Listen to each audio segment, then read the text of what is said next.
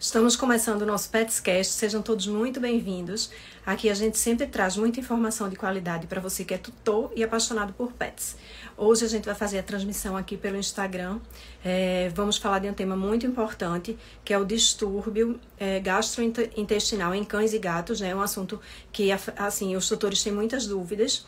E para começar, é, vou convidar o doutor André Guimarães, que é médico veterinário, e vai conversar com a gente sobre esse tema tão importante, tá?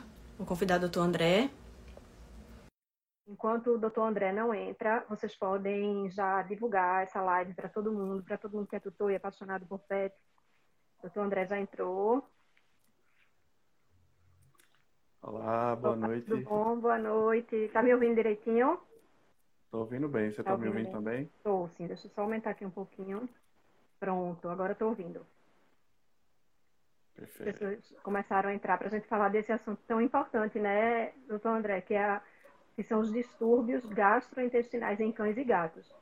É, mas né, eu quero agradecer você ter aceito o convite. É, é essa gente... honra é minha.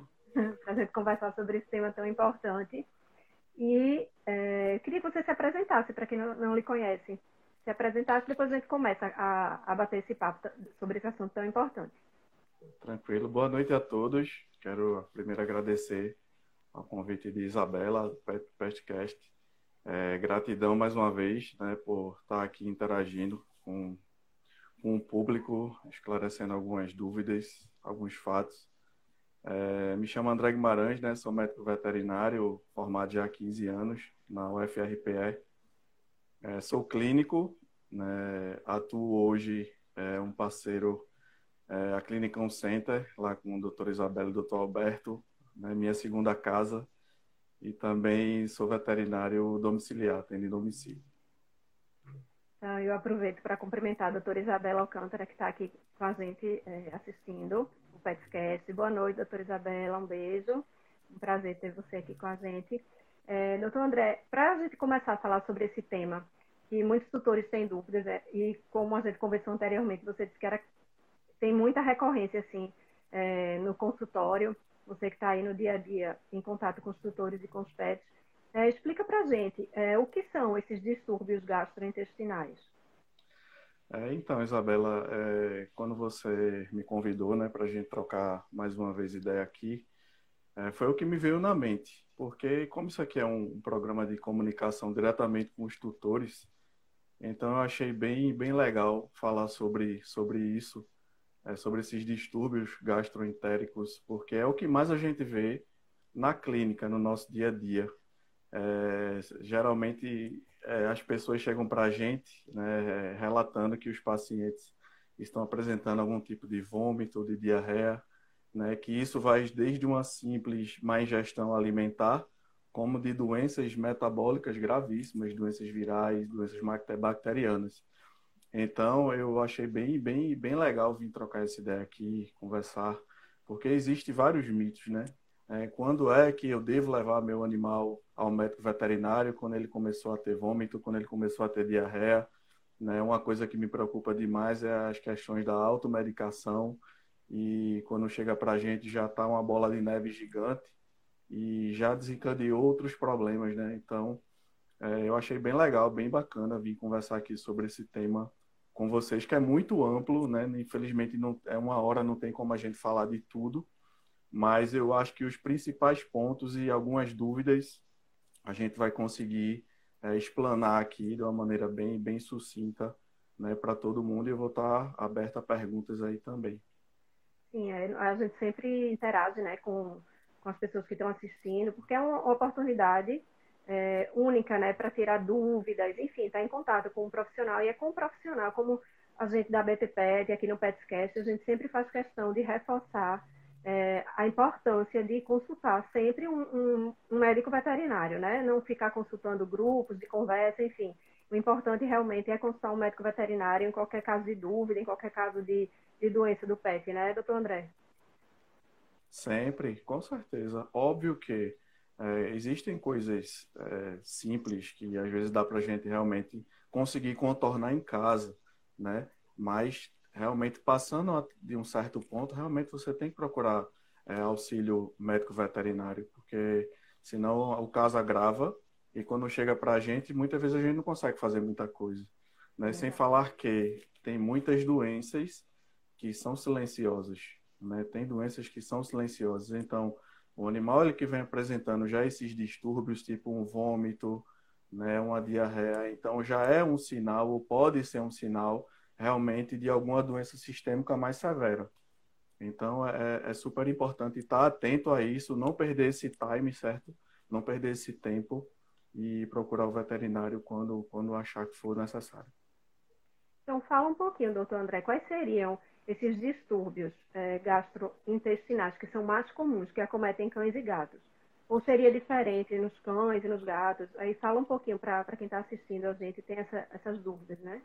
Certo, com certeza. Então, é, primeiramente, a gente tem que definir que o felino e o canino são totalmente distintos. Parece que tem similaridade em vários pontos, mas principalmente, tipo, o cão ele é um, ele é onívoro, então ele tanto se alimenta de, de alimentos de origem animal como vegetal. Os, os gatos, eles são carnívoros, então até o alimento do gato é totalmente diferente.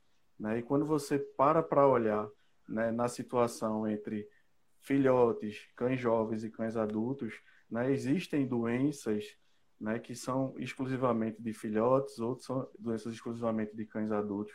E a gente tem que saber diferenciar isso também. Né? Quando a gente pega um exemplo, um filhote né, com 3, 4 meses, que chega para a gente com uma, uma diarreia sanguinolenta, uma hematoquesia.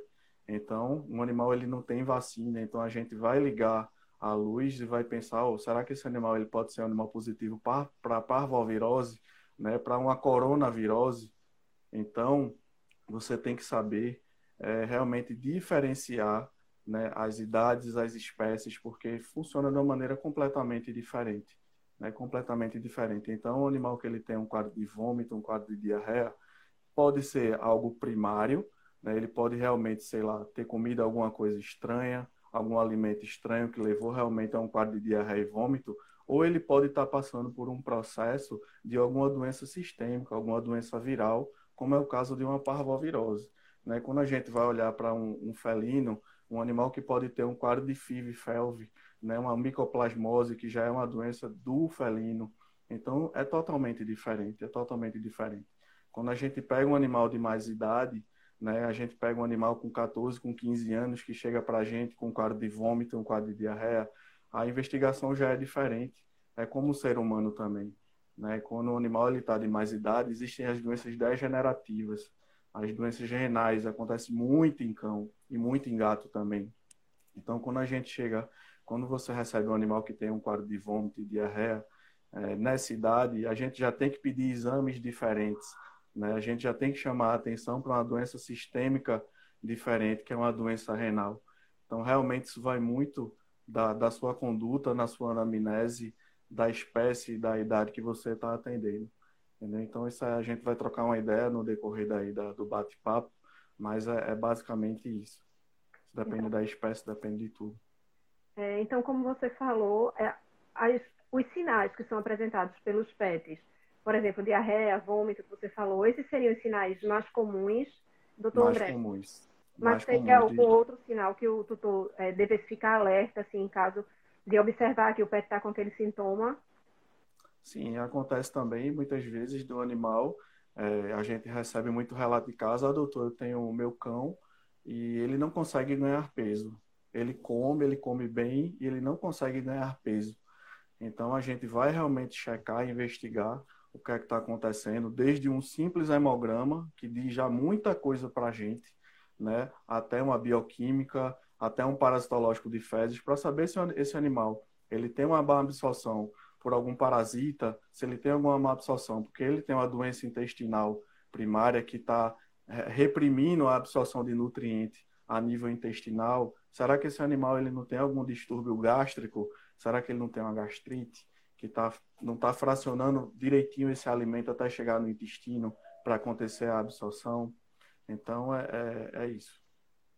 E é, fora esses sinais que você falou de vômito e diarreia, Então, o tutor sempre deve ficar em alerta em qualquer coisa estranha é, que esteja acontecendo com, com o pet. Até, por exemplo, uma apatia, alguma coisa assim. Sim, pode sim, ser sim. também, pode ser também é, um, um, sinal de um, de um distúrbio gastrointestinal. Com, cer com certeza. O animal, ele geralmente, ele, ele, ele vai começar com algum distúrbio comportamental. Ele não vai querer comer, ele vai ficar apático, ele vai ficar pelos cantos para daí evoluir, às vezes, para um quadro realmente de diarreia ou vômito, que aí já é uma outra fase da doença, que o negócio já agravou, né? Então o negócio já ficou mais sério a partir desse momento. Mas geralmente, Isabela, começa realmente com algum distúrbio de comportamento. Você vai ver o animal mais quieto que o normal, o animal sem querer comer, sem querer brincar, né? Mais retraído para passeios, né? Então, isso aí é, é o primeiro estágio. Então, geralmente, o segundo estágio vem para diarreia e vômito. Agora, tudo depende de como começou a história. Um exemplo, se eu tenho um, um, um pet, que eu vou levar ele para a rua para passear, e esse, esse animal na rua, ele come alguma coisa estranha, ou ele se intoxicou com alguma coisa, com algum veneno, comeu alguma planta, então automaticamente esse animal ele pode comer e já ter o vômito em seguida, né? E não parar por aí, evoluir para outros sinais clínicos, o vômito, a diarreia, tremores, enfim, várias coisas. Então, o exame, é, o exame primeiro, por exemplo, o tutor leva, observou algum desses sinais no PET e leva para a clínica. O primeiro exame que vai ser feito é, vai ser um hemograma. hemograma Seria uma triagem, né? Dependendo do resultado sim, do hemograma, sim. aí o veterinário vai solicitar outros exames, né, doutor André? Então, isso varia muito, Isabela, é, com a idade e com o que eu estou vendo com o paciente ali na minha frente. Depende da gravidade do que eu estou vendo. Então, chega animal para a gente que, tipo, ah, ele, é, doutor, é, meu cachorro ele teve dois episódios de vômito hoje e teve episódio de diarreia ontem, mas ele continua ativo, esperto, né, tá aqui brincando tal. Aí, o que, é que a gente pode fazer? A primeira coisa que a gente vai fazer é o hemograma.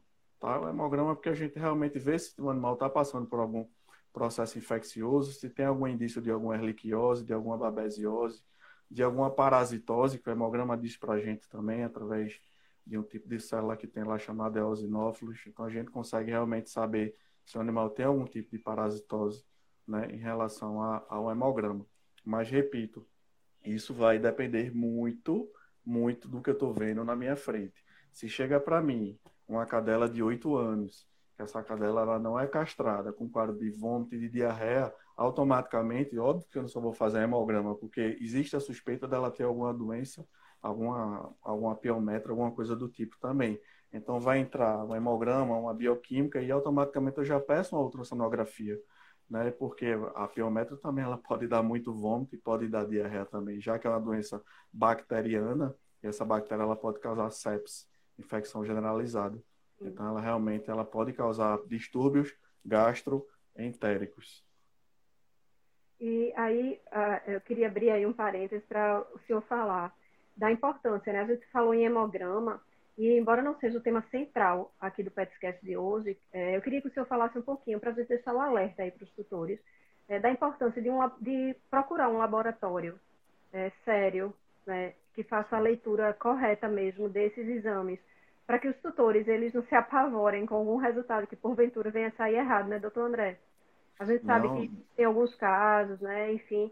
Então, muita gente, muito tutor não tem esse, é, não, não fica muito atento, acha que fez o exame, foi para a clínica, fez o exame e qualquer laboratório tá ok, mas isso é tão importante, né? Demais, é super importante. Inclusive, esse final de semana, né, eu tive a honra de participar de um curso de interpretação de hemograma do LabPet. Gratidão, LabPet, doutor André é, Medina. Foi sensacional. Tive lá com, com Isabela. E realmente é, a gente se depara muito com grandes problemas em relação ao hemograma, sabe?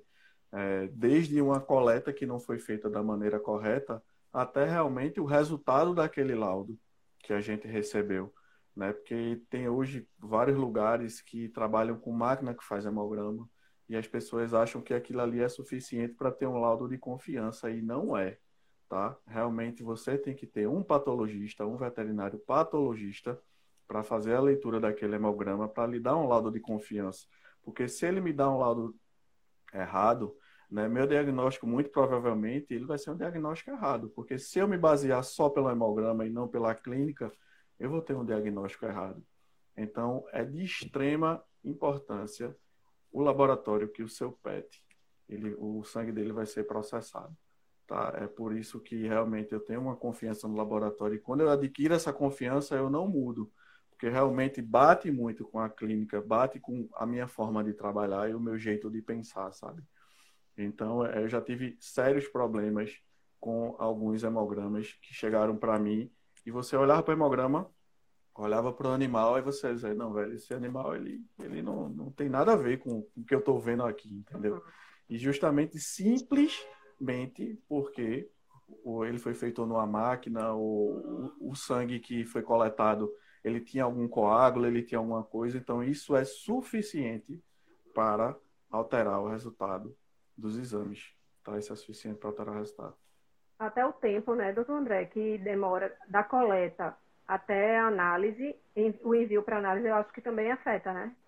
Totalmente, né? Assim, até foi dito lá no curso, a gente já tinha essa, essa eu e a clinicão, a gente já tem realmente essa, essa forma de trabalhar, que o sangue ele tem que ser enviado para o laboratório o mais rápido possível, o mais rápido.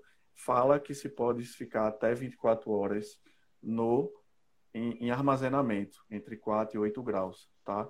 Mas eu gosto muito, por isso que, tipo, os meus pacientes, eu já coleto o sangue, eu já passo no laboratório, ele já sai armazenado na bolsinha, eu já levo para o laboratório, esse sangue ele já é processado e mais ou menos com 3, 4 horas eu já tenho esse resultado é, no meu e-mail. E aí isso já dá né, velocidade à, à entrega do laudo ao tutor e de realmente fechar um diagnóstico, mas isso é importante demais, Abela, esse ponto que você tocou aí sobre realmente o tipo de coleta, a agilidade, o armazenamento, isso faz muita diferença no resultado do, do, dos exames. Exames.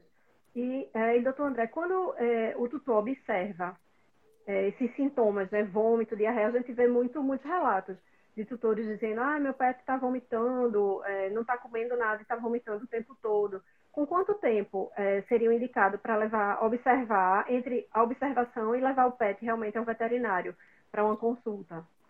Então, é, eu vou dar até uma dica aqui que eu digo sempre aos meus clientes. Quando eu atendo o animal que está num quadro de vômito agudo, primeira coisa que eu pergunto a ele é seu, seu animal ele estava vomitando, mas ele estava tomando água, não foi? Aí ela foi, doutor, estava tomando muita água.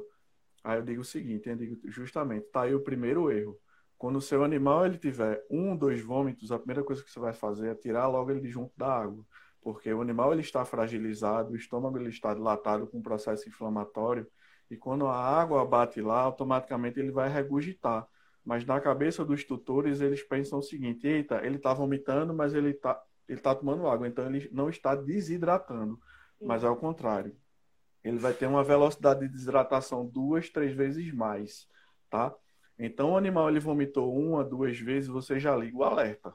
Você já liga o alerta, você recolhe a água, recolhe a comida, deixa pelo menos ele umas três a quatro horas sem acesso à água.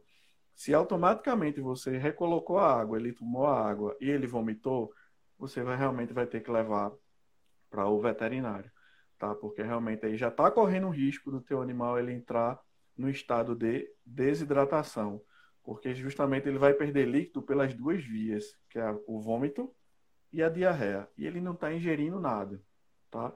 Então, se tem vômito, já é preocupante. Se ele tem diarreia, é duas vezes mais preocupante, tá? Então, se tem os dois associados, não vacila, tem que levar rápido no veterinário para que esse quadro ele não agrave. Eu digo horas, Tá? A gente sabe que tem tutores que são super protetores uhum. e tipo, o animal ele teve um vômito e uma diarreia, ele já vai levar no veterinário. É a melhor coisa a se fazer. É o certo a se fazer. Mas às vezes, pela correria que a gente sabe que as pessoas têm, ah, tô no trabalho, tô, sei lá, tô viajando, tô fazendo alguma coisa e não tem quem leve o pet, então é realmente recolher água e comida, deixar ele em jejum hídrico e de comida por algum tempo, para ver se quando você tirou, ele vai cessar esse quadro. Se ele voltar a apresentar, realmente você tem que levar. Isso, Isabela, em casos leves. Se for uma gastroenterite leve, Se é uma doença sistêmica, muito provavelmente o teu pet ele não vai parar de vomitar e ter diarreia. Se é uma erliquiose, se é uma, uma, uma, uma pancreatite, se é algum quadro viral, ele não vai parar de ter vômito e diarreia. Então, realmente, você tem que recolher esse animal até o consultório mais próximo ou o consultório da sua, da sua confiança. No caso de ongiardia também, né, do André? Porque os sintomas, é, geralmente, é, é mais diarreia, né? A, a giardia. Sim. A, a giardia, ela, ela causa é, diarreia, às vezes de uma diarreia sanguinolenta, e que pode vir ou não também associada a quadros de vômitos. Porém, porém, do que a gente acompanha no dia a dia, não é que acontece com tanta frequência. Então, não é que acontece com tanta frequência. É preocupante? É. Porém, se o animal ele é coberto por um, um, um sistema vacinal, se ele faz a vermifugação periódica e o animal e o tutor tem aquela preocupação com a asepsia, evitar parcões, evitar areia, evitar grama, é pouco provável que esse cão ele venha a se contaminar com um quadro de giardia, tá? Porém, eu repito, eu, eu tenho uma casuística na clínica, a Isabela até pode confirmar, que eu acho que é um dos diagnósticos que a gente hoje, fora a erliquiose, que é recorrente demais pela área que a gente vive, são as gastroenterites, que ela pode ser hemorrágica ou não. Gastroenterite é o quadro de vômito e de diarreia, tá? Mas como é que funciona isso? O cão, ele vive, ou o gato, ele vive em contato com o chão o tempo inteiro o tempo inteiro. Então ele está exposto o tempo inteiro a protozoário, a parasitoses, a bacterioses, a várias coisas. E o que é que o animal ele tem hábito de fazer? Ele tem hábito de lamber as patas. O animal lambe muito as patas. E se esse cão é alérgico, ele lambe as patas duas, três vezes mais. E o que é que ele faz quando ele lambe as patas? Ele ingere também tudo que não presta. Ele ingere protozoário, vírus, bactérias e uma hora ele vai ingerir algo patogênico, tá? Ele vai ter o sistema imune dele que vai combater isso diariamente, mas vai ter uma hora, uma hora que o sistema imune dele vai cansar, vai baixar a imunidade e ele vai ter justamente algum quadro de gastroenterite, que pode ser hemorrágica ou não. Então, isso é o diagnóstico que a gente tem hoje muito na clínica. E a principal característica também é que esses animais que têm esses quadros de gastroenterite hemorrágica, eles muitas vezes não têm alteração de comportamento. Eles continuam ativos, espertos, têm uma diminuição de apetite, obviamente, porque ele vai ter um mal-estar, ele vai ter uma produção de gás em excesso, mas geralmente eles continuam ativos e brincando, diferente de um quadro de uma erliquiose que realmente causa uma prostração muito grande no, no, no paciente. Pode ter as duas coisas concomitantes, André? Pode, óbvio. Isso aqui não é a, a, veterinária não é uma ciência exata como a, como a matemática, nem tem que seguir uma regra. Né? A gente está tá lidando com seres humanos, né? com seres é, com vida. Então, é, Isabela, o que a gente tem mais hoje, realmente na clínica veterinária, são esses distúrbios gastroentéricos que acometem muito os mais os cães em, em, em, em grau maior do que os gatos. Geralmente os gatos, quando chegam para a gente, com quadro de, de, diarreia e vômito é por outra situação. Alguns, alguma doença viral, um animal que, que tem FIV-FeLV positivo, uma micoplasmose, um paciente que é renal, né, uma diferença gritante que existe entre, é, entre cães e gatos é justamente em relação ao alimento, como eu falei no início. É, gatos são carnívoros. Se você pegar a ração de um gato, ela tem quase 40% de proteína. Se você pegar a ração de um cão, vai ter ali 25, 26, 24, depende se é uma ração super premium ou não, tá? Então é um grande erro as pessoas, ah, doutor, meu, meu cão ele adora ração de gato. Ele ama ração de gato. É o que ele mais gosta de comer, é a ração do gato. É óbvio, a ração do gato é mais cheirosa, tem mais cheiro de peixe, tem mais cheiro de carne. E aí o animal ele comendo isso a longo prazo, isso aí ele vai ter um problema que você não tem noção. Ele pode até ter uma insuficiência renal por conta do excesso de proteína que ele comeu ao longo dos anos. O gato ele já é preparado para isso porque ele é carnívoro, mas o cão não. O cão não é preparado para isso. Então é por isso que existe as rações para filhote e para adulto e as rações para cão e para gato. Não é à toa. É porque cada porte, cada espécie, cada idade, ela vai ter uma exigência nutricional diferente. Às vezes eu atendo um filhote, é, sei lá, dois, três meses com diarreia. E a gente faz os exames do animal e ele está normal. Simplesmente ele tem a diarreia porque ou ele está comendo uma ração que não é específica para ele, ou ele está comendo em demasia. A gente sabe que filhote, a gente bota um quilo de ração, ele vai comer tudo no momento só. Então ele não vai ter uma absorção da maneira correta.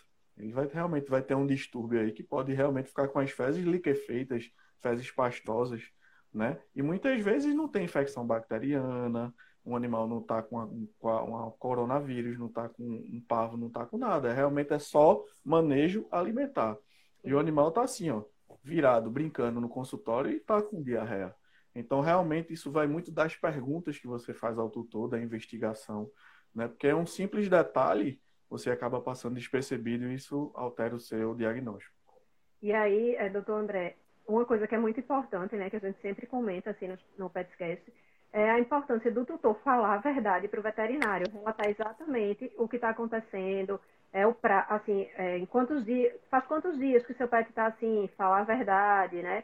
Ele está comendo uma ração que não, que, de gato, ele já comeu a ração do seu gato, por exemplo? Não, ele nunca comeu, e na verdade o pet está comendo, porque tudo isso vai dificultar o trabalho do veterinário, né, é, doutor André? Sim, Isabela, com certeza. É, eu acho que até naquela live que a gente falou sobre lepto, o seu diagnóstico ele começa a partir do momento que o seu paciente está na sua frente e você nem tocou nele. Eu acho que 70% do diagnóstico está justamente nesse bate-papo que você vai ter com o tutor e do grau de veracidade das coisas que ele vai te falar. Porque quanto mais ele esconde, quanto mais ele não fala a verdade, mais dificulta o trabalho do médico veterinário. Por mais que exista hoje N exames que ajudem o médico veterinário na rotina, mas a clínica ela é soberana. Pô. A clínica ela é soberana. Essa conversa que a gente tem com o tutor, ela é fundamental, é chave para direcionar o nosso raciocínio para fechar um diagnóstico. Porque é, tempo vale ouro. O tempo é a moeda mais preciosa que a gente tem. Então, às vezes, um, um time que a gente perdeu ali de uma conversa de algo que passou despercebido. Agora, isso também depende muito do, do, do tino do veterinário em saber já onde o calo aperta, onde fazer as perguntas certas. Tá? Isso depende muito de como você vai perguntar ao tutor. Às vezes você tem que perguntar uma vez, duas vezes, três vezes para ele poder lhe dizer realmente a real situação, há quanto tempo o animal está assim, o que, é que o animal come em casa, né?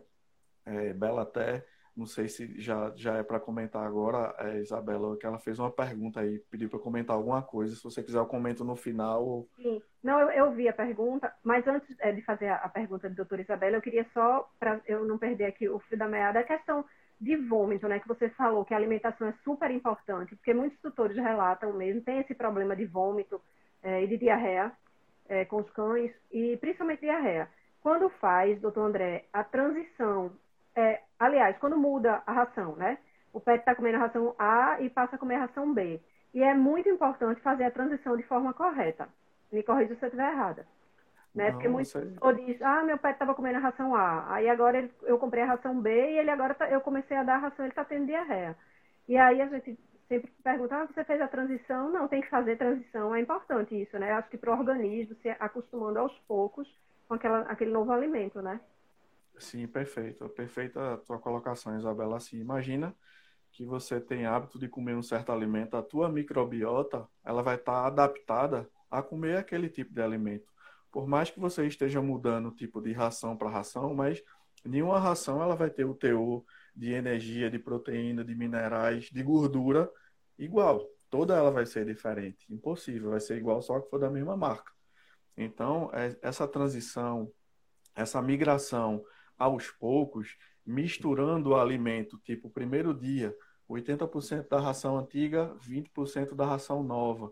E você vai no passar dos dias, pelo menos eu sempre digo, ó, de 5 a 7 dias para você fazer a migração total do alimento A para o alimento B, tá? Então, muitas vezes as pessoas culpam a ração. Ah, eu mudei para tal ração e meu cachorro começou a ter diarreia.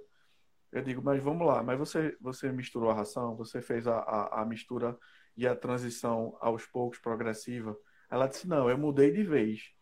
Eu digo justamente, então, muito provavelmente o teu animal ele tá com diarreia, tá com diarreia, porque você não misturou o alimento, não misturou a ração. Então, a, a você deu um nó na, na biota do seu animal. Então, daqui que ela venha se habituar de novo, vai passar um tempo.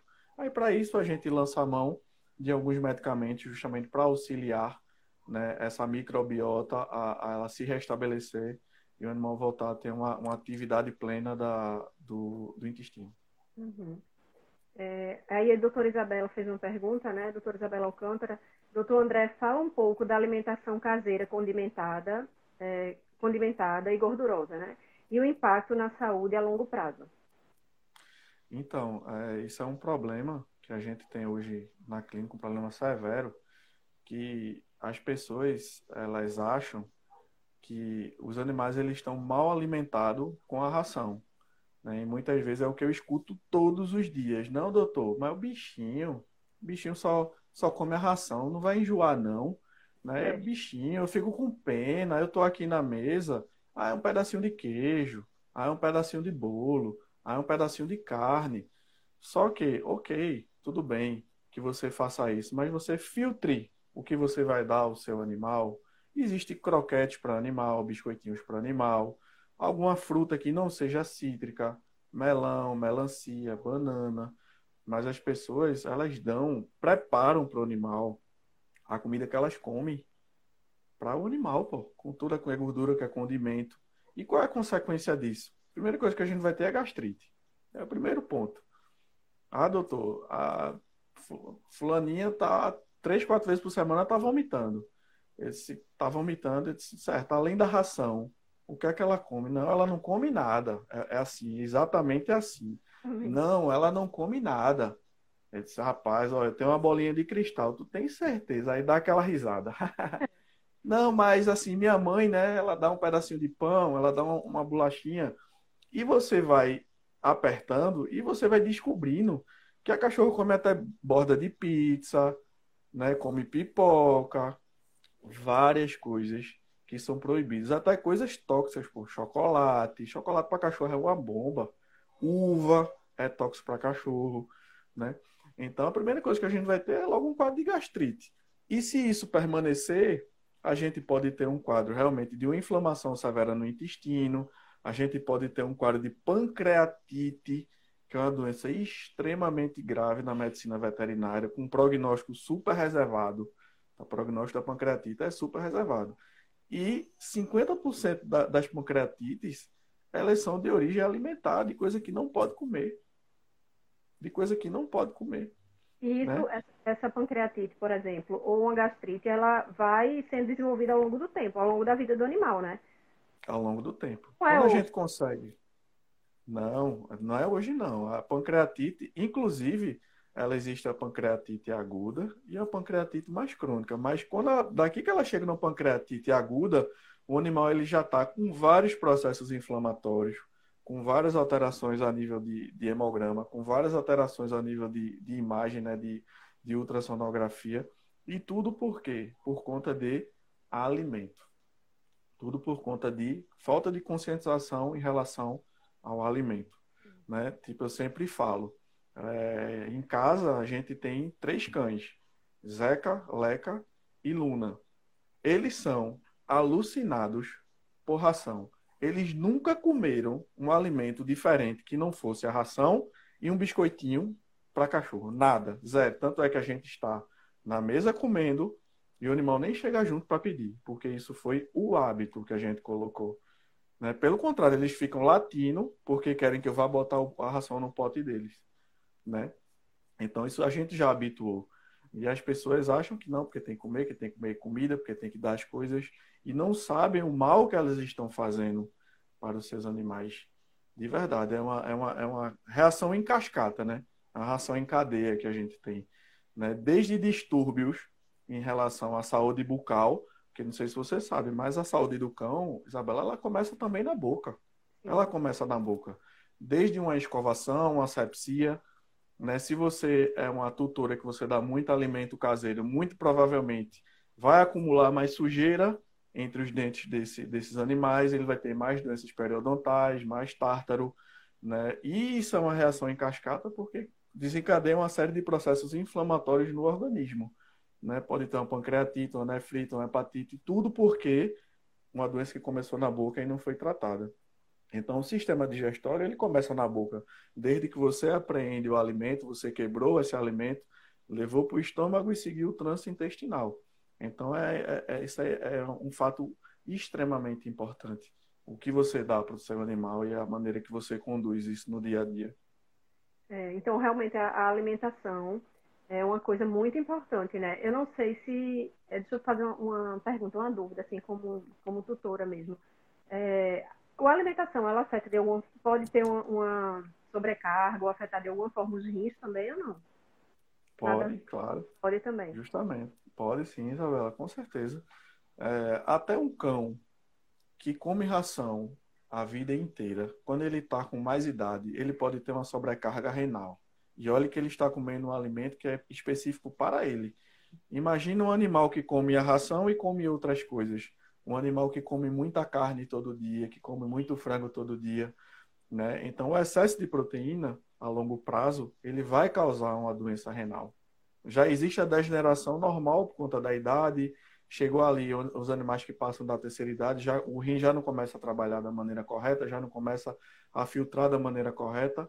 Imagina se você lança a mão de uma alimentação extra, né, nesse animal. Então, com certeza, você vai ter uma aceleração desse processo de envelhecimento né, dos sistemas do animal, tanto hepático como o, renal, digestório, por conta da alimentação, sem sombra de dúvida.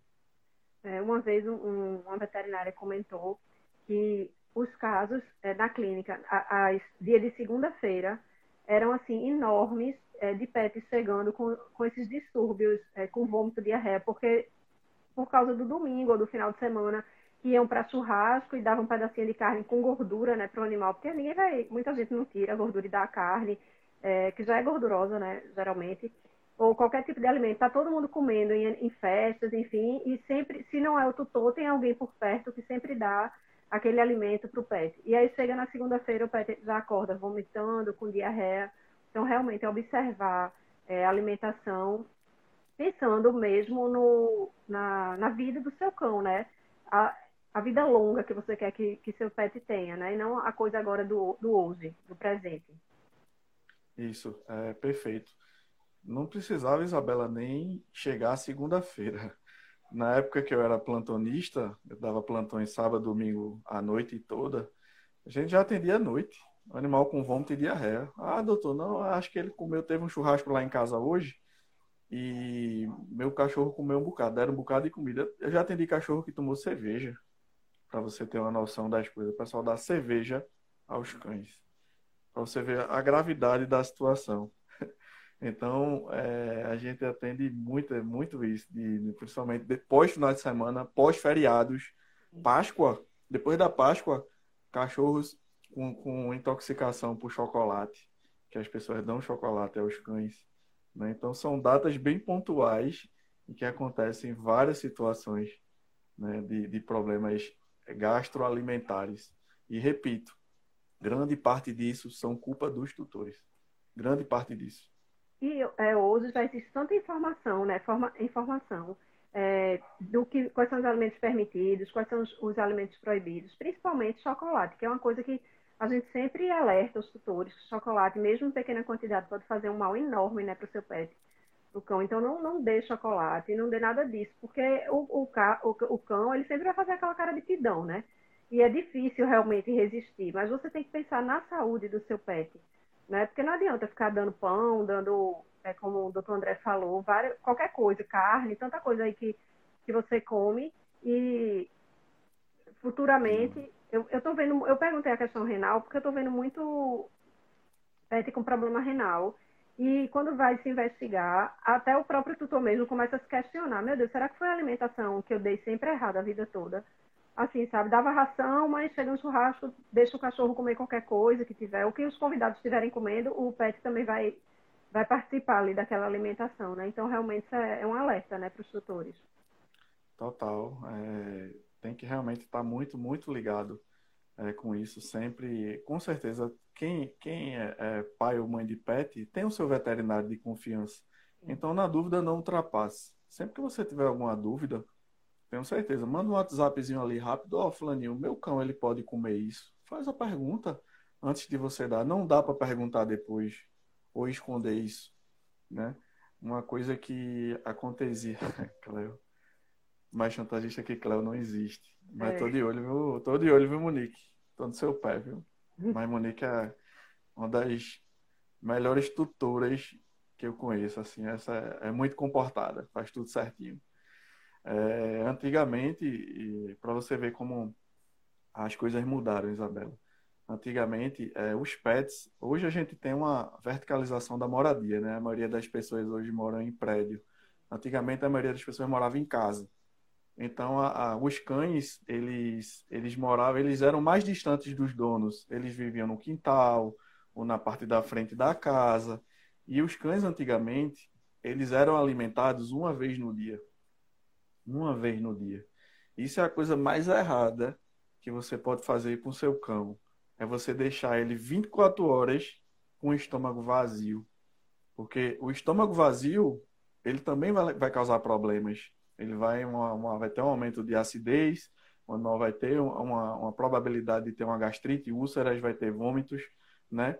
Sem falar de outras doenças. Não sei se você, Isabela, já escutou falar de uma doença chamada torção gástrica. Já escutou Sim. falar disso? Tá. Pronto. Inclusive, é, meu marido tinha um, um pet, tinha um cão, né? Que morreu de torção gástrica, com torção gástrica. Porque antigamente, é. né, é, você corria, não, não tinha, é, a, medicina veterinária não era tão avançada como é hoje. E aí é, ele levou ainda, a mãe levou ainda para a clínica, mas é, as pessoas meio que desenganaram, sabe, a época. Uhum. tenho certeza que hoje, com o avanço da medicina, enfim, talvez não tivesse Sim. acontecido. Não sei como é hoje, se é fácil salvar um animal com torção gástrica, se é impossível, eu não sei qual é a chance assim, percentual, sabe, de, de salvar um cão. Entendi. O índice de mortalidade chega até 60%. Isso vai depender muito de como você vai é, observar o seu cão e como você trata ele. Porque isso geralmente acontece em cães de grande porte. Cães de grande porte, de média grande porte. Cachorro pequeno pode acontecer, mas já é bem mais difícil. Porque os cães de grande porte, as pessoas criaram um hábito que são cães que têm que comer uma vez no dia. Ah, meu cão, eu tenho um fila. Ele só come uma vez no dia e é 2 quilos de alimento, de ração. Sabe o que é que acontece? O estômago dele dilata de uma maneira gigantesca, com a produção de gás, fermentação, e ele tosse. Quando ele tosse, ele tosse não só o estômago, mas ele tosse os grandes vasos também. Sim. Né? E o animal ele já começa ali com quadro de vômito, ele fica já apático, prostrado. Então, realmente, você tem que correr se você tem um cão grande que você alimentou ele, pouco tempo depois ele começou a vomitar e ficou prostrado, meu amigo, corra, que pode ser torção gástrica ou vôvulo. Tá? Então, realmente é cirúrgico. Não, existem algumas manobras, né? aplicação de algum medicamento para induzir ao vômito, mas é muito pouco provável de que realmente resolva. E realmente, teu cão ele tem que ir para a mesa de cirurgia. E tudo isso, por quê? Por uma falta de detalhe, por uma falta de manejo alimentar. Eu não sei se você sabe, mas lá em casa a gente tem um Bernese, que é Zeca, é um cachorro de 45 quilos. Né? E Zeca ele come de manhã e de noite.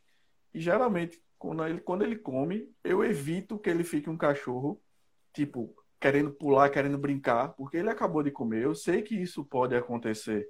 Né? Então, comeu, evita de passear, de se exaltar.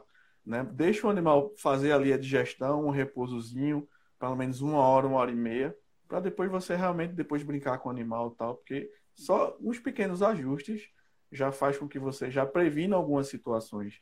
Comer duas vezes por dia, evitar dar muito alimento de uma vez só, fracionar a alimentação, fracionar a água. Então são várias situações de ajuste que a gente pode fazer para minimizar esses acontecimentos, Isabela. Essa questão da torção gástrica, é, é, ela dá mais em, acontece mais em cães de grande porte? De grande porte. A maioria, justamente porque os cães de grande porte geralmente são os cães que comem uma vez por dia e uma quantidade muito grande de alimento. Né? Só come uma vez, mas bota lá a vasilha pela boca de ração ou comida caseira, né? Porque tem cachorros que comem ainda PPC, que é pé, pescoço e cabeça de galinha com fuba, cheio de gordura. Então aquilo ali é uma bomba, chiando, né? E aí acontece esse tipo de situação. No caso também, é logo após o cão comer e passear, né, doutor André? É isso acontece. É repouso, né? Porque ele vai ficar exaltado, vai, vai ver a coleira, vai querer pular, vai querer ficar animado ali. E aí não é, não é bom de fazer isso, não. Deixa ele comer e ficar de repouso. Os cães grandes, provavelmente. Pequeno, eu particularmente, eu estou 15 anos já na clínica, eu nunca vi um cachorro de pequeno porte com torção gástrica. Uhum. Eu nunca vi. Pode acontecer? Óbvio que pode mas eu nunca vi nem atendi. E aí a questão também, é outra coisa que é importante também é a questão de deixar é, ração à vontade para o pet, né? É, muita gente diz que passa o dia fora de casa e deixa o pote, sai de manhã, deixa o pote cheio de ração e só volta para casa à noite e o pote está lá à vontade. Isso também pode ocasionar é, distúrbios gastrointestinais, né? Porque a ração ela pode fermentar, pode criar é, bactérias, enfim, fala um pouquinho disso também, que é bem importante.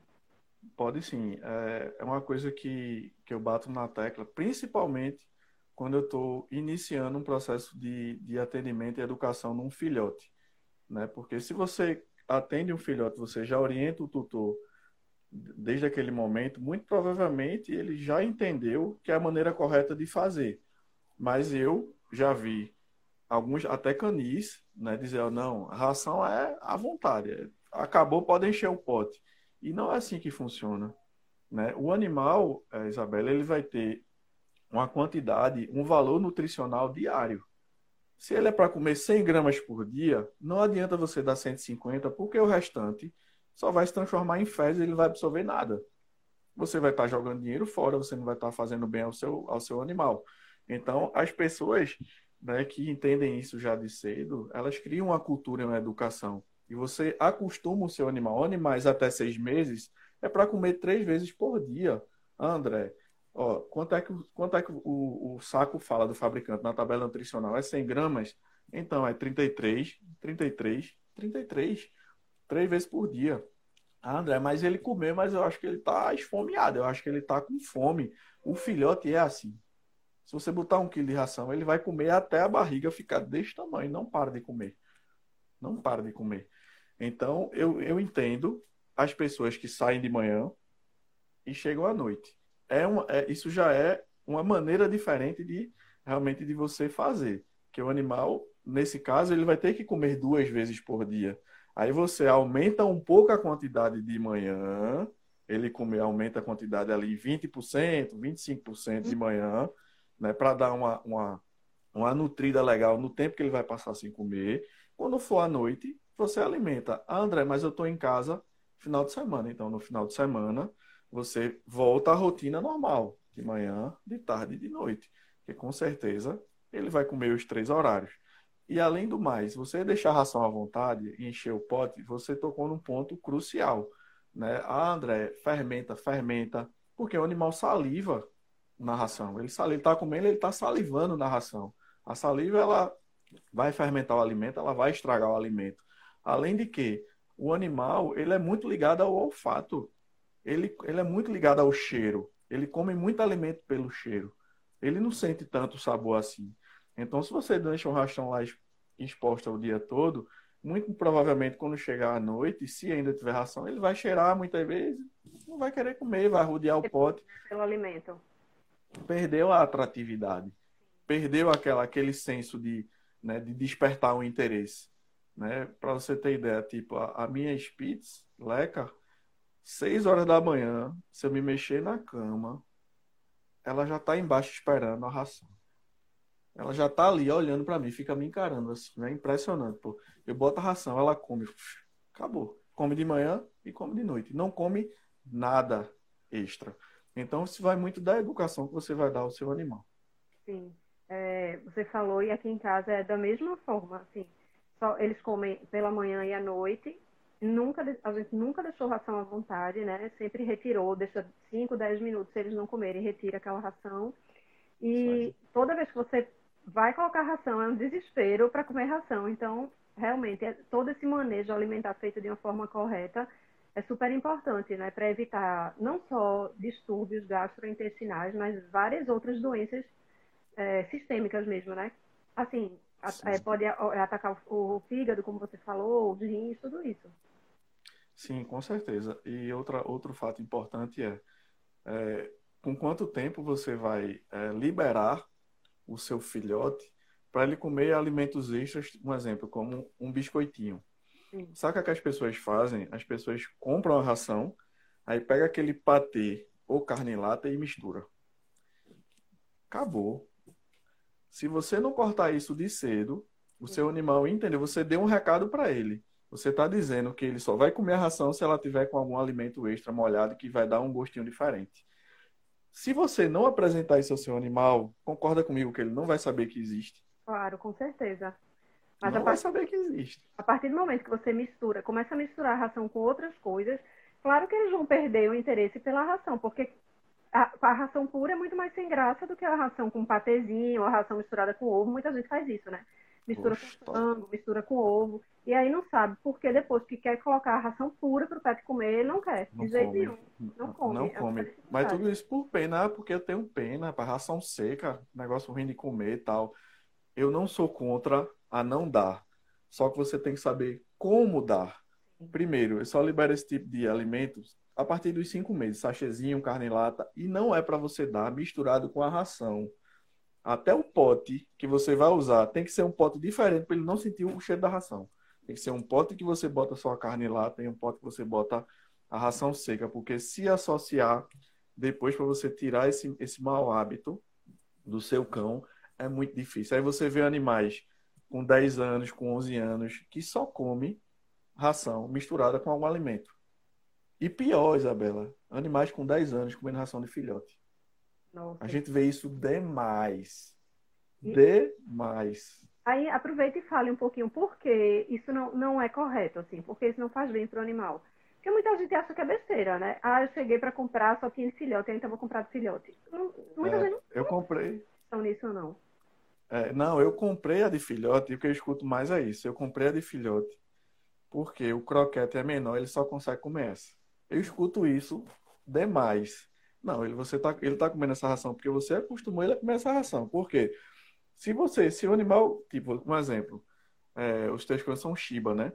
Shiba. São cães de. Tem quantos quilos os teus cães?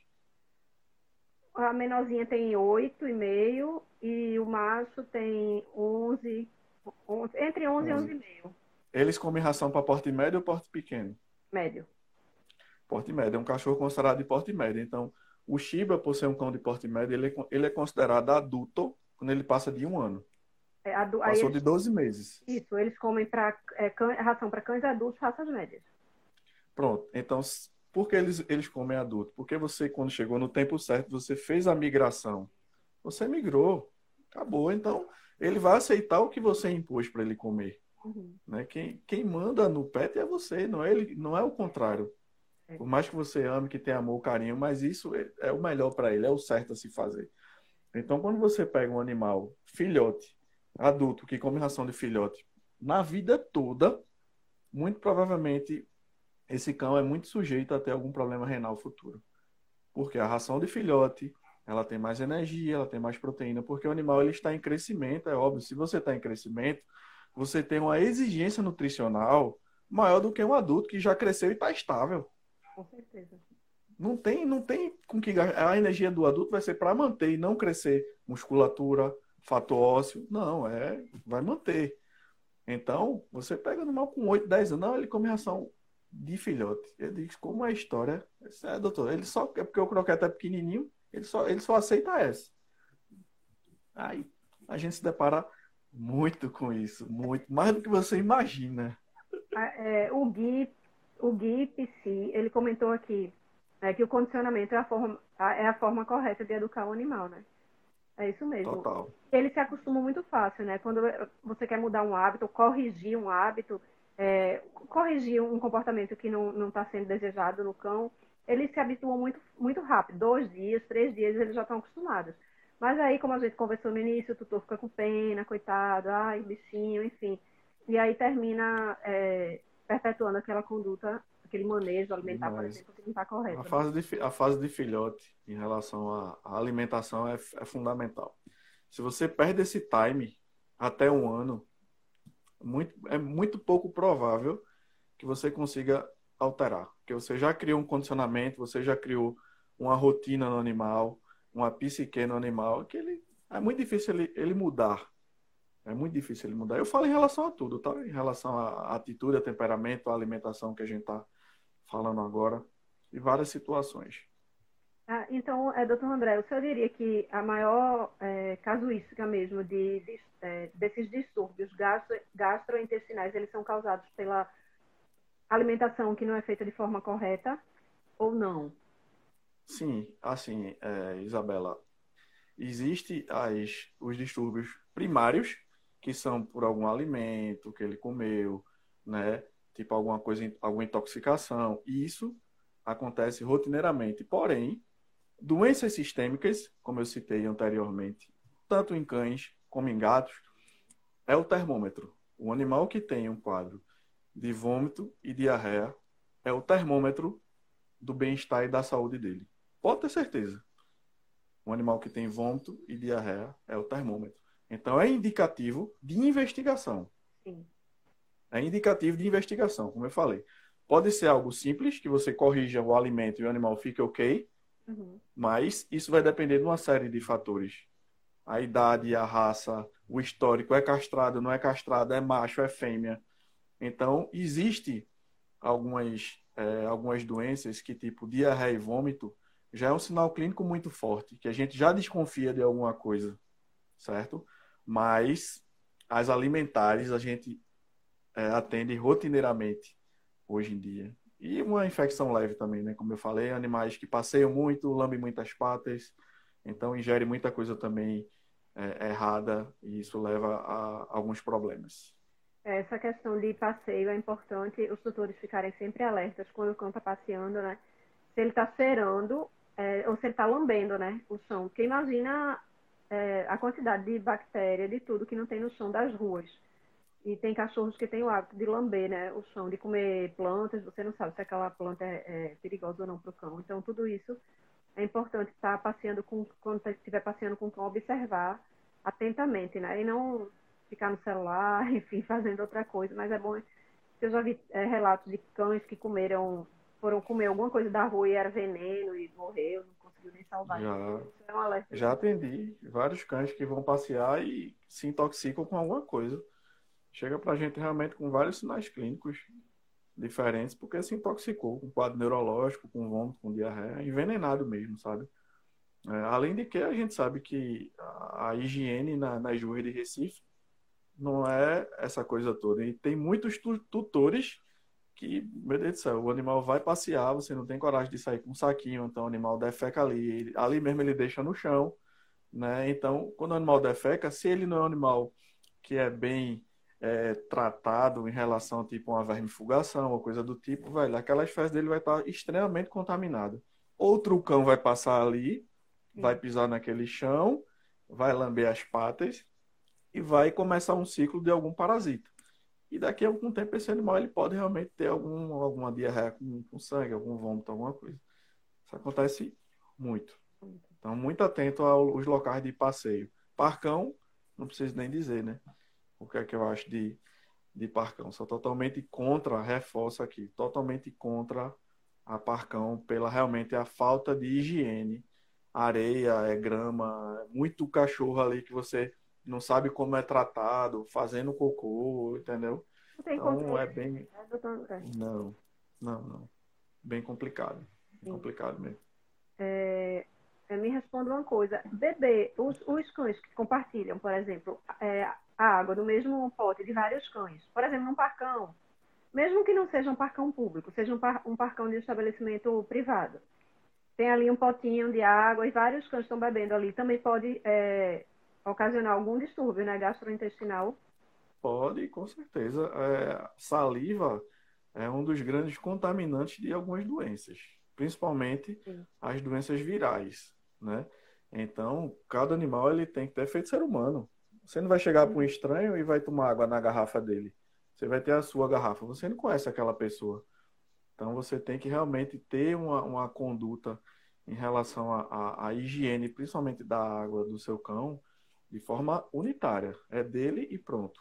Não é compartilhar, não. Bebedouro, nem comedouro, não. Isso é individual. Uhum. Isso é individual. A Daisy, France, a Daisy France, ela comentou aqui que minha cachorra foi resgatada das ruas, só comia comida de panela. Agora só come ração. Acostumei com poucos dias. É, né? Como eu falei, eles realmente se acostumam rápido, né? Sim, e aí você também está pegando um cão que era um cão subnutrido, Sim. né? E que tem uma, uma fome em excesso. Então, se você realmente fizer a migração e apresentar a ele a ração, ela, obviamente que ela vai, ela vai aceitar, vai aceitar numa boa, tranquilamente. É, a Monique está perguntando, Monique, um beijo, que bom que você apareceu. É, e aí, como faz então? Porque em creche, todas que eu sigo, a água é compartilhada. É, eu acho, eu, eu vou reforçar. Eu acho um erro, sabe? Eu não, não acho legal isso não.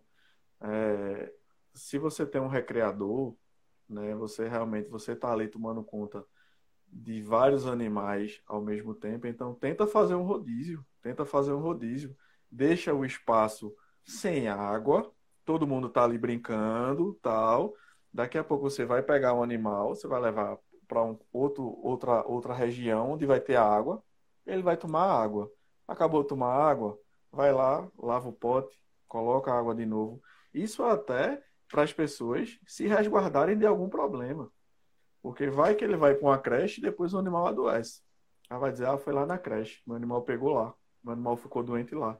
E pode acontecer, justamente por conta dessas faltas de ajuste. Coisas que as pessoas nem, às vezes, se ligam em, em fazer, sabe? Coisa simples, né? Mesmo é, esses espaços, é, mesmo creches que têm um responsável técnico, tem um controle, tudo isso, doutor André? Sim. Já... De uma maneira geral. Apesar que é, nesses locais é, a, a filtragem ela é muito grande, né? Porque os cães só entram vacinados, tal, tal, tal, tal, tudo certinho, mas pode acontecer. Uhum. Né? Como eu falei, isso aqui é não a ciência exata, né? Então, várias coisas podem acontecer. Às vezes o animal está com alguma doença incubada ali e você não sabe. Uhum. Acontece. E aí, doutor André, nesse tema de gastro, é, distúrbios é, gastrointestinais em cães e gatos, teria mais alguma coisa que a gente não falou, que você quer comentar, ou quer fazer alguma observação? Então, é, realmente eu só queria, Isabela, reforçar que a saúde do teu animal, ela, ela, ela começa realmente pela cavidade oral, né? Pela, pela, pela boquinha mesmo, uhum. tá? Então, eu tenho atendido nesses dias para cá uma quantidade grande de cães é, já com uma certa idade que muitas vezes nunca foi feita uma, uma tartarectomia, uma avaliação e eles nem sabem que o início do problema está ali. Doutor, o que é que meu cachorro tem? Seu cachorro tem uma, uma grave doença periodontal. A raiz do dente está toda exposta, já tem um processo inflamatório, infeccioso, já tem um abscesso. E aquilo ali vai desencadear uma reação em cadeia, um efeito dominó uma, um efeito cascata. Né? Se a boca não está bem, pode ter certeza que outros sistemas também não vão estar tá funcionando da maneira correta. Então, isso começa desde um manejo com o filhote, onde você vai educar o teu animal a comer o alimento certo, onde você vai acostumar o teu animal a ter uma escovação de dente, a frequentar o médico veterinário com uma certa frequência, né, para ele observar certos sinais clínicos, né, é, a questão hoje que atrapalha muita gente é doutor Google, né? As pessoas hoje, o animal tem vômito, diarreia, as pessoas vão no Google, coloca lá que dá com o meu animal que está com diarreia. E quando você chega, o cara está com um saco de, de remédio em cima da mesa, ah, doutor, já dei isso, isso, isso, isso, e nada resolveu. Complicado. E pode também Complicado. piorar a situação daquele animal, né? O estado clínico daquele animal, né? Sim, até porque existem distúrbios gastroentéricos que são secundários a medicamentos. Né? Eu já peguei é, animais, uma coisa importante, é, tocando nesse assunto, já peguei animais. É, ah, doutor, meu cachorro estava com a dor na pata, não estava levantando tal. Eu, eu Voltarem, dei cataflã três dias. Menino, o cachorro chega pra gente vomitando, diarreia com sangue, a maior bronca, problema renal já. Porque, tudo porque foi um medicamento que foi usado de forma errada, porque ele foi pesquisar, foi pedir informação ao vizinho, ao balconista, menos a um veterinário. E aconteceu esse tipo de problema. Então, é, você tem que estar muito atento, desde que você tem um filhote, fazer as, as visitas com o médico veterinário, vermifugar periodicamente, porque o ser humano, a gente anda calçado, né, a gente toma banho, tem higiene, mas o cão, a gente, por mais que a gente mantenha ele limpo, ele vai ter acesso à rua e vai ter a passeio e vai se contaminar com alguma coisa. Sim. Então, a questão higiênica é muito importante. A questão vacinal, não preciso nem falar, porque várias doenças gastroentéricas acontecem por negligência do tutor, que não vacinaram seus animais da maneira correta. Vacinaram com prato, vacina nacional, ou acharam que a vacina só era. Tem pessoas, é, Isabela, que não sabem nem que existe uma vacina V8 ou V10. Acha que só aquela vacina de campanha, que é a de raiva do governo, só existe aquela. Ou são pessoas que fizeram o sistema vacinal com os filhotes e depois abandonaram só ficaram fazendo a vacina de campanha. Então, esses cães são mais susceptíveis a ter problemas virais. Existem doenças que só dá até uma certa idade, óbvio, mas tem doenças que eles podem ter a vida inteira, como a sinomose, por exemplo, uma leptospirose, que a gente conversou naquele dia. Então, é, tudo começa, eu acho que tudo começa e termina, a palavra é essa, tudo começa e termina com o tutor, sabe? Tudo começa e termina com ele, porque o seu cão ele não é autossuficiente. O seu cão ele faz o que você orienta e o que você manda ele fazer ou leva para o veterinário para o veterinário fazer e ele orientar. É para isso que a gente está aqui, sabe? Então, é, essa questão vacinal, a questão de ficar atento se o animal teve um vômito, teve dois vômitos, já recolhe a água ali, continuou o quadro, se for realmente algo mais sério, você vai ter que levar para o veterinário. Não adianta ficar tratando em casa, não adianta. Vômito, eu acho que é um, um dos piores sinais clínicos que a gente tem para o tutor ficar é, em casa, sabe? É bem complicado para a gente. Hoje a gente tem medicamentos excelentes, sabe, no, no mercado veterinário, que a gente já na consulta de urgência, a gente já faz uma aplicação, a gente já consegue muitas vezes a reemissão do sinal. Isso vai depender muito também do que o animal tenha. Depende muito. Mas geralmente funciona e funciona super bem. Então, como é importante essa visita né, ao médico veterinário para ele realmente atender teu animal, coletar um sangue, se for necessário, já fazer exames mais específicos, né? Como uma ultrassonografia, um raio-x de tórax, enfim. Então ficam, é ficam todos esses alertas aí, né, para os tutores é, observar o manejo alimentar, é, os passeios, né, não deixar o cão ingerir nada, lamber o chão, esse tipo de coisa. E sempre levar o veterinário, assim que tiver, ligar o alerta ali de vômito, diarreia, sempre dizer a verdade para o veterinário, para ajudar o veterinário aí com, com o tratamento, né, e com o, o protocolo correto. É, então, é, tenho certeza que foi mais um Petscast maravilhoso. É, quero dizer que estou muito feliz que hoje a gente está fazendo o 50 Petscast, né? Quinquagésimo. Parabéns. Parabéns para todos nós, né? Que o Petscast, parceiros, dos tutores, é, é uma iniciativa da ABTPET, né? Da associação. E aí, quem sai ganhando somos nós, que somos tutores. E aí a gente aproxima aí essa rede de parceiros, de profissionais maravilhosos, que graças a Deus a gente tem por perto. Então, só tenho a agradecer realmente. Muita gente aqui é, elogiando seu trabalho, Ana Paula, Ana Paula Pó, Ana Paula. Ana Paula Esporte. É, o Gui, o Gui é, doutor. Deixa eu ver, tem tanta gente aqui elogiando. Deixa eu ver se eu acho aqui. Pra, aqui é, deixa eu procurar aqui. Deixa eu aproveitar para dar boa noite para doutor Alisson de Sá, da Clínica Arional de Sá, que está prestigiando aqui a gente. Boa noite, doutor Alisson. Enfim, doutora Um abraço, meu amigo. Doutora Anne Barros, veterinária. Tem muito, muito médico veterinário assistindo a gente. Também fico super feliz com isso, com essa rede aí, que só vem aumentando. É... Doutor Alisson comentou agora, deixa eu ver aqui. É... Agora começaram vários comentários, deixa eu ver se para mim tem. É, Marlinda Vieira comentou: profissional que confio muito e cuida com muito carinho o meu, do meu pet Fred. Parabéns pelo profissional que você é. É, doutor Alisson, excelente live. Doutor André, sempre trazendo muitas informações importantes. A Monique é, comenta, parabéns, Petscast ABT Pet. Doutor é, André, sempre top. Doutora Isabela, um beijo, é, parabenizando, live top. Enfim, muitos comentários. É, doutor Darlan também apareceu, não sei se ele está aqui com a gente ainda, mas quero dar, é, deixar um abraço para ele também, elogiando doutor André. É, tenho certeza Quinta-feira, que... quinta às nove. o quê? Ah, tá respondendo. Cléo espera quinta às nove, ah, é. Já tem uma paciente aí, né? Uma filhotinha. Tô aí, tô aí. Então, quero agradecer, doutor André, é, por você ter aceito o convite. Foi uma, um podcast maravilhoso.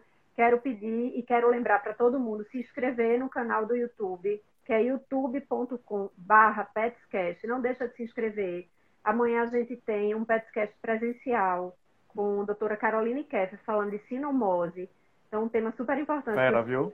Fera até, demais. Falou Admiro aqui, demais. O senhor até falou aqui. Estou é, esperando o senhor amanhã na live. O senhor falou aqui de sinomose, então o tema da gente amanhã é cuidado com a sinomose. Top. Um tema super importante. E... Doutora Carol é parceira demais. Deixa eu só fazer aqui um último comentário da Danúzia, é, Danúzia Conceição. Minha cadela tosse e engasga, mas não sai nada. Ela tem 12 anos, é da raça Bacê. Ela pergunta se isso pode ter algum problema. Pode ser algum problema. É bom investigar, doutor André? Sim, com certeza. Tosse é o, o sinal clínico que algo não está indo bem. Sim. Um animal com 12 anos realmente tem que investigar se tem alguma cardiopatia envolvida, algum respiratório. A gente também, eu com Isabela lá, a gente tem atendido muito cão com, idoso com muita tosse. Então, muito cão com broncopneumonia, com pneumonia, com coração crescido. Então, minha amiga, assim, 12 anos, é, leva, procura teu veterinário, né, conversa com ele. E ele tenho certeza que ele vai te orientar da melhor forma possível. Mas não demora, leva amanhã. É importante participar, é importante investigar, né? Sim. Total. Então, eu quero agradecer a todo mundo que assistiu aqui o nosso Petscast. Estou é, muito feliz com o 50 Petscast. Isso não seria possível sem a participação de vocês, sem a participação de todos os parceiros da BTPET, é, que vestem a camisa da associação e que realmente abraça, abraçaram essa causa, que é tão importante né, para levar tanta informação de qualidade para os tutores. E eu vou me despedir de vocês, doutor André, muito obrigada. Eu que agradeço o convite mais uma vez, lisonjeado demais de estar aqui trocando essas informações. Espero ter ajudado, ter tirado algumas dúvidas. E qualquer coisa pode também falar comigo no, no meu privado. Mas lembre, sempre procura o teu veterinário. Sempre. Sim. Todo momento. É, lembrando, quem quiser entrar em contato com o Dr. André, é, essa live vai ficar salva aqui, tá?